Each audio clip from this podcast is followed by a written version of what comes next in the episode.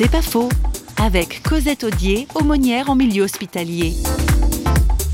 J'ai rencontré beaucoup de personnes âgées qui, ayant vécu les deux guerres, ayant dû quitter leur famille à 14 ans parce qu'il n'y avait plus à manger, partir sur la route, trouver du travail, vivre des situations où ils étaient exploités, s'en sortir, aller à la guerre, traverser les, grandes fièvres, euh, créer une famille envers et contre tout. C'est des gens qui ont dû tellement puiser dans toutes leurs ressources que quand ils arrivent à la vieillesse, ben, c'est plus tellement grave parce qu'ils savent, hein, ils ont dans leur capital de vie les moyens de s'en sortir pour beaucoup.